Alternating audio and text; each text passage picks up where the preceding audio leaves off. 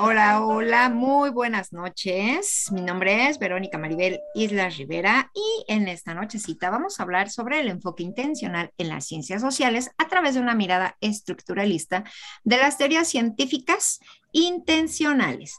Esto eh, con la mirada de Juan Manuel Jaramillo Uribe, profesor de la Facultad de Humanidades de la Universidad del Valle Cali, Colombia.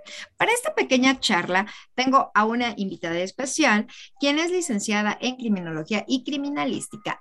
Cedo la palabra para que se pueda presentar. Adelante. Hola, ¿qué tal? Mi nombre es Gloria Angélica Espinosa Pérez. Soy licenciada en Criminología y Criminalística, egresada de la Universidad La Salle en Nezahualcóyotl. Muchas gracias por la invitación. Ah, no, gracias a ti por aceptarla. Eh, pues bueno, vámonos de lleno con este, esta pequeña charla antes de que nos gane el tiempo. Bien, eh, con un punto con el que yo quiero comenzar y que me agrada mucho porque en tu área se ve muy, muy, muy marcado lo que es el, las teorías dentro de las ciencias sociales. Y bueno, puedes preguntarte cuáles son estas teorías. Pues estas teorías son diversos elementos que van a ser que tú como persona o como agente vaya fluyendo. Y la teoría principal es la teoría de la elección racional.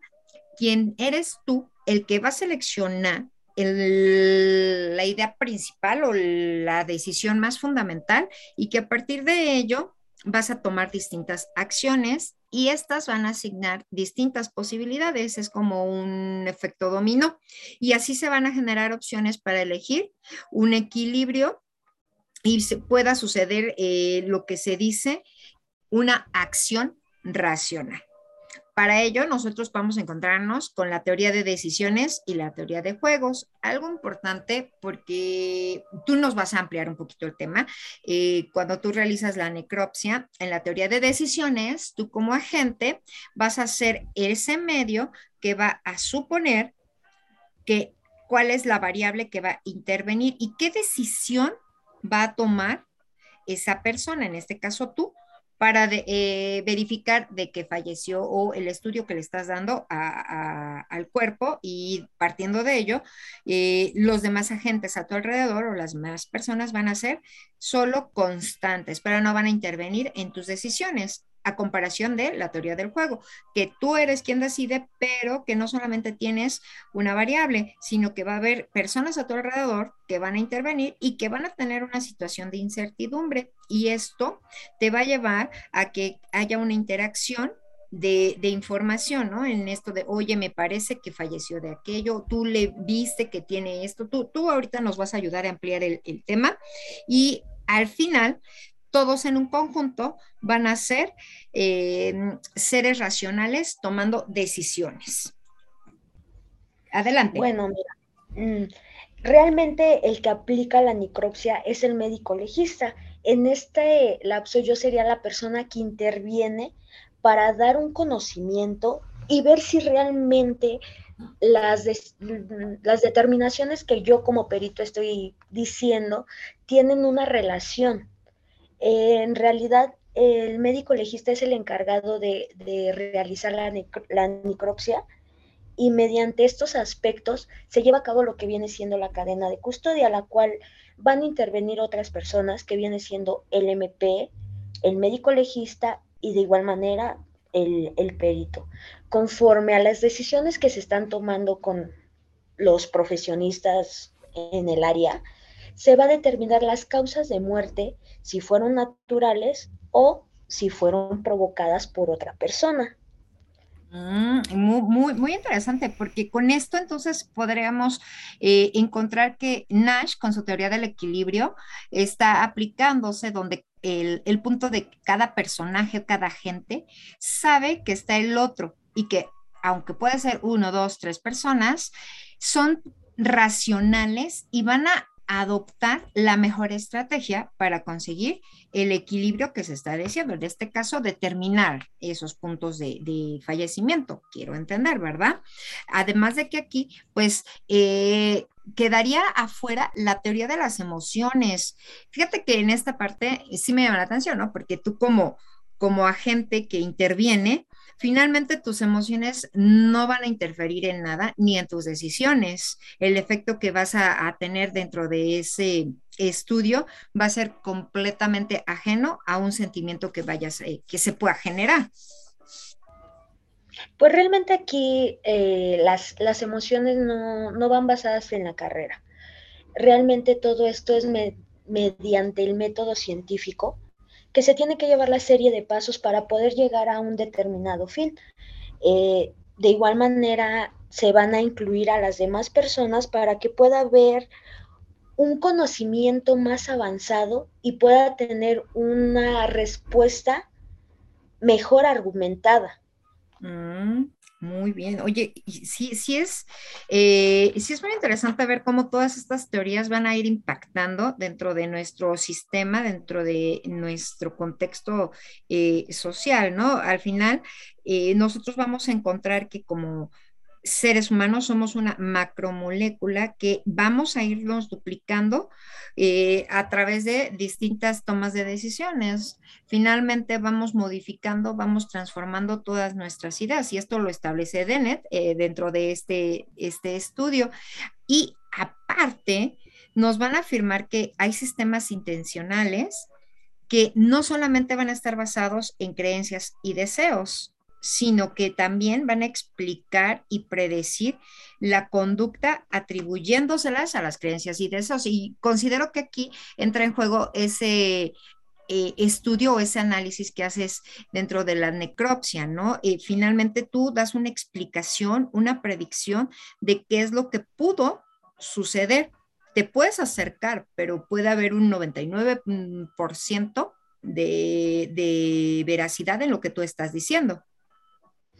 Eh, para esto se lleva a cabo la teoría de la víctima victimario. La víctima es la persona que sufre, el victimario es la persona que mm, conforme a sus acciones lleva a cabo un daño. Esto también lo manejamos en el área de criminología. Al momento que uno como criminólogo hace la entrevista a la persona que está entrando en reclusión, mm. determinamos los factores por los cuales ellos cometieron una conducta antisocial. Esto teniendo un factor negativo a la comunidad, tanto como robos, secuestros, daños a la salud, etcétera. entonces aquí estaría entrando ya, eh, utilizando nuestra lectura, estaría entrando el estructuralismo metateórico, que al final va a buscar esa aplicación donde tú como agente pretende o tu intención es tener los datos, recopilarlos a través de la observación, de experimentación y de diversos métodos de medición sobre conductas, quiero creer, ¿cierto? Y además de que puedes estructurar y, o sistematizar todo ese, ese informe bajo diversos modelos de datos, como un modelo descriptivo pudiera ser. Claro, mira, nosotros eh, en el área de la criminología nos ayudamos de diferentes personas, que es del área de psicología, de servicio social, del área educativa, esto con un seguimiento para poder determinar la forma en la que vivía la persona, eh, cómo estaba rodeada, cómo fue creciendo, todos esos detalles que al final a nosotros nos ayudan para poder determinar por qué tiene ese comportamiento negativo afectando a la sociedad y el por qué las decisiones negativas están afectando tanto a su persona. Y nosotros a base de eso vamos a determinar un, un programa para que la persona pueda volverse a integrar a la sociedad, y se pueda como que llevar una prevención. Nosotros lo llamamos como prevención del delito, llevando a cabo tres teorías. La primera es que la persona realmente pueda incluirse a la sociedad sin el aspecto que sea discriminada por los demás, ya que estuvo anteriormente eh, en un reclusorio. Oh, oye, qué interesante. Yo creo que este tema nos da para seguir platicando muchísimo tiempo. Eh, lamentablemente se nos están agotando los, los tiempos, pero me deja muy claro que todo esto en conjunto con lo que se abordó del enfoque intencional.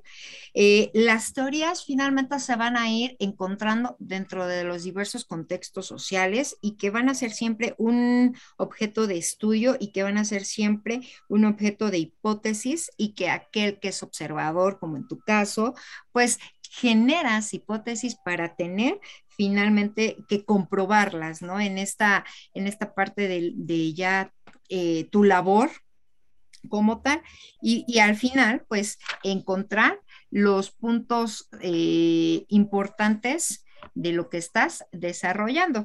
Eh, la sociedad es un, un, círculo que va cambiando constantemente, es como la tecnología, en un minuto sale esto y al final tenemos otro y va a ir modificándose día con día y el comportamiento humano es así.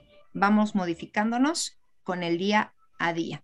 Oye, pues te agradezco muchísimo que hayas aceptado mi invitación para esta pequeña, eh, para este pequeño podcast y espero que en futuras ocasiones también te puedas presentar y platicar sobre diversos temas. Muchas gracias por tu invitación. Ya sabes que no hay ningún problema y en serio, muchas gracias por tomarme en cuenta. Ok, pues gracias a ti y pues eh, se nos ha acabado el tiempo. Esperamos que les haya agradado. Nos estaremos escuchando en el siguiente podcast. Buenas noches y hasta luego.